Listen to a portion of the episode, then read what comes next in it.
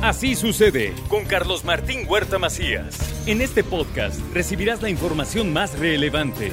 Un servicio de Asir Noticias. Bueno, ya es miércoles y con nosotros, como siempre, a esta hora el señor Héctor Sánchez. ¿Qué tal, Carlos? Un gusto saludarte, como todos los miércoles. Pues es un gusto tenerte y además hoy vienes muy bien acompañado, ¿no? acompañado un invitado especial. Así es, está con nosotros Hermilo Barrera Novelo. Él es el secretario de Economía del Gobierno del Estado de Puebla.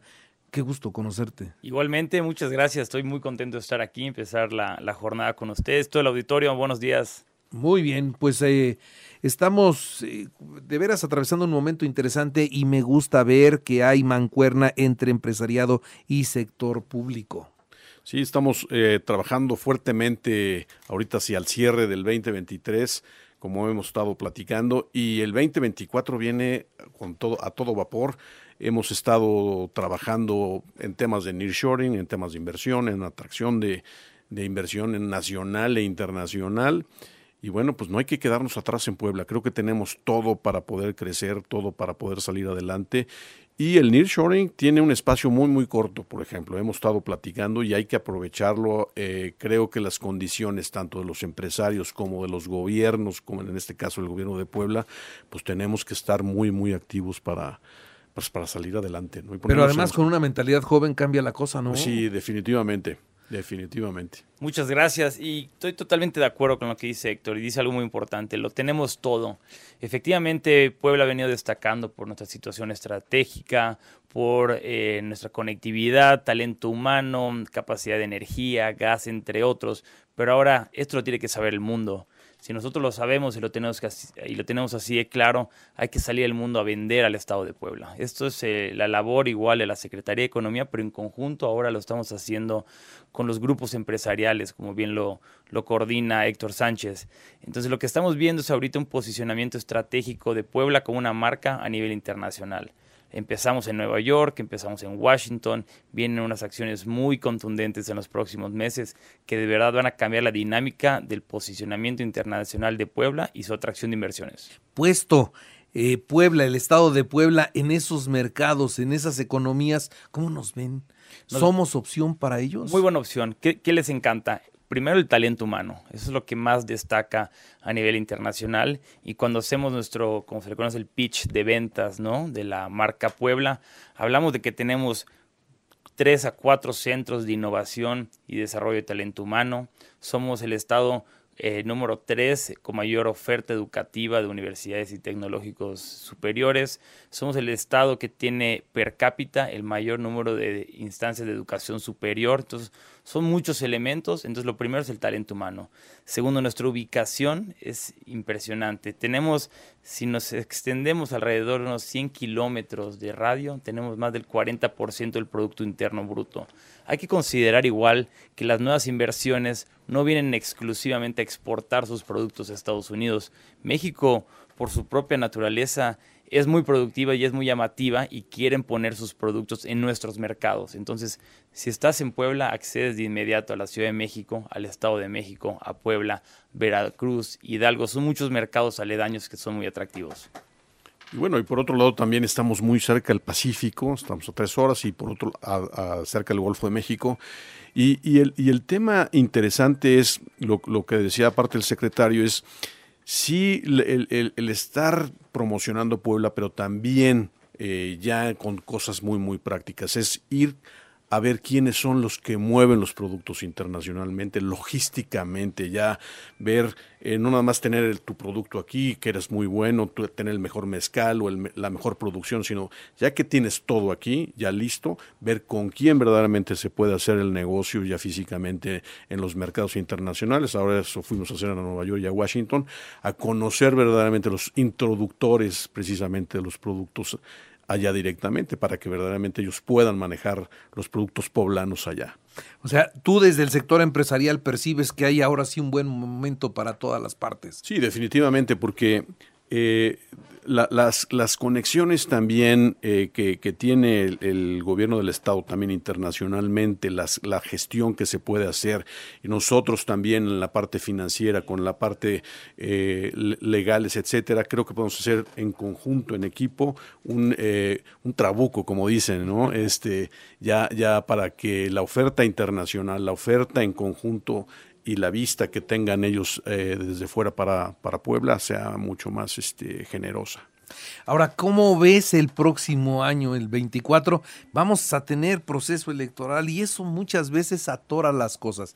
¿Ustedes qué van a hacer para pues, poder librar todos esos obstáculos? La realidad es que nosotros no estamos enfocados en el proceso electoral. La encomienda que tengo por parte del gobernador Sergio Salomón Céspedes es de mantener eh, enfocada la Secretaría de Economía como toda una instancia rectora del desarrollo económico, junto con sus OPDs y demás, para que todos estemos encaminados en que lo importante es el bienestar del Estado de Puebla, el bienestar de las familias y no el proceso electoral. Ese se discute en otra ventanilla. Nosotros somos la ventanilla de la promoción internacional, la atracción de inversiones, el comercio exterior.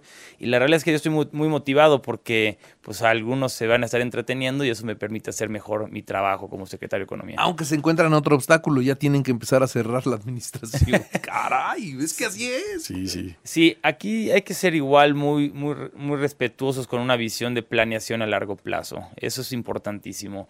Vamos a dejar unos cimientos muy bien establecidos que estamos seguros que la siguiente administración va a querer seguir impulsando y sacando adelante. Luego, Vamos a dejar un pipeline de proyectos de inversión, porque igual es importante destacar que estos no se materializan en menos de 5 o 6 meses. Entonces, tenemos un pipeline enorme de proyectos de inversión que igual serán entregados a la siguiente administración para que lo siga detonando. Entonces, nosotros no tenemos tiempo que perder, vamos a seguir empujando hasta el último momento y hasta el último minuto la posibilidad de atraer estos proyectos y si no lo logramos en esta administración, se entregarán avanzados a la siguiente para que ellos lo materialicen.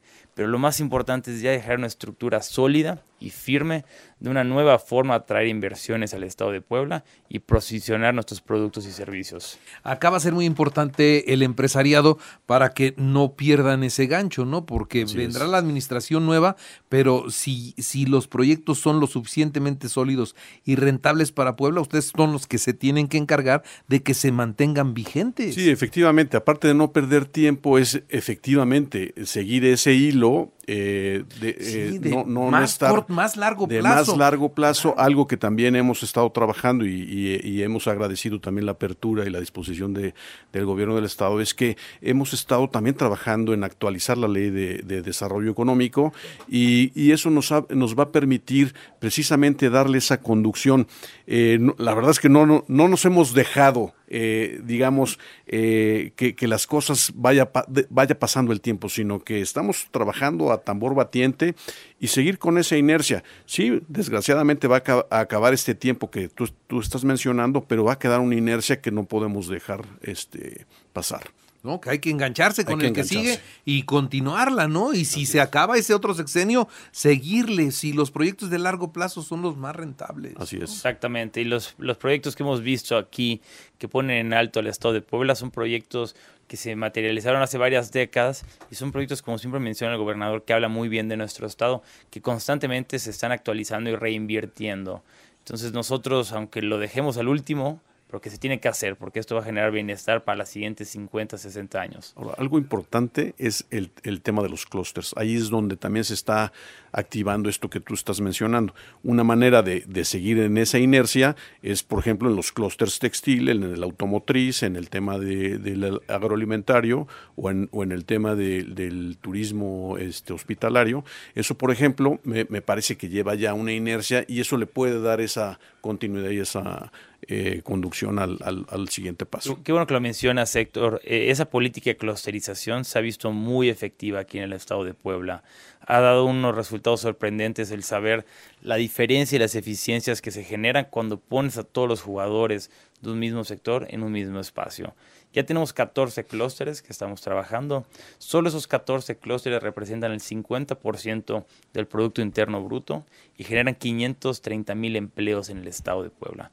Entonces, trabajar con ellos permite que la política pública que nosotros hagamos inicie como política pública, pero que luego la inercia y el dinamismo de la iniciativa privada con la academia logren que penetre a lo largo del tiempo y que sean proyectos ya de largo plazo. Otro ejemplo, el caso del agave mezcalero, que está impulsando mucho el señor gobernador. Eso inicia como una propuesta y una política pública del gobierno, pero quien le va a dar seguimiento a final de cuentas a través de una política de cooperativismo va a ser el Politécnico Nacional. El IPN, a través de la creación y la, y la profesionalización de cooperativas, todos los, los, millones de pesos que está invirtiendo actualmente el gobierno, ellos le van a dar continuidad porque son políticas públicas que al menos darán 5 a 7 años en lo que se materialice esto. Muy bien. Pues celebro que estén trabajando así, tan de la mano, que tengan proyectos a largo plazo, que el empresariado esté comprometido a darles continuidad y que sea lo mejor para Puebla un, gusto, un gusto tenerte aquí por primera vez en el estudio y que no sea la primera. Es lo que, te iba a decir, exactamente. Estoy muy contento y gracias por la invitación a ambos. Muy bien. pues tenemos que llevar a, Puebla a mejores lugares ahorita del lugar que estamos hacia los primeros seis. Pues sí. ¿Estamos en cuál? En el 13, por ahí andamos. Por ahí del 13. Pues bajarlo a la mitad, es un buen reto, ¿no? Muy bien, muchas gracias, señores. Gracias, y buena mañana. Qué gusto, buen día. Así sucede con Carlos Martín Huerta Macías. La información más relevante, ahora en podcast. Sigue disfrutando de iHeartRadio.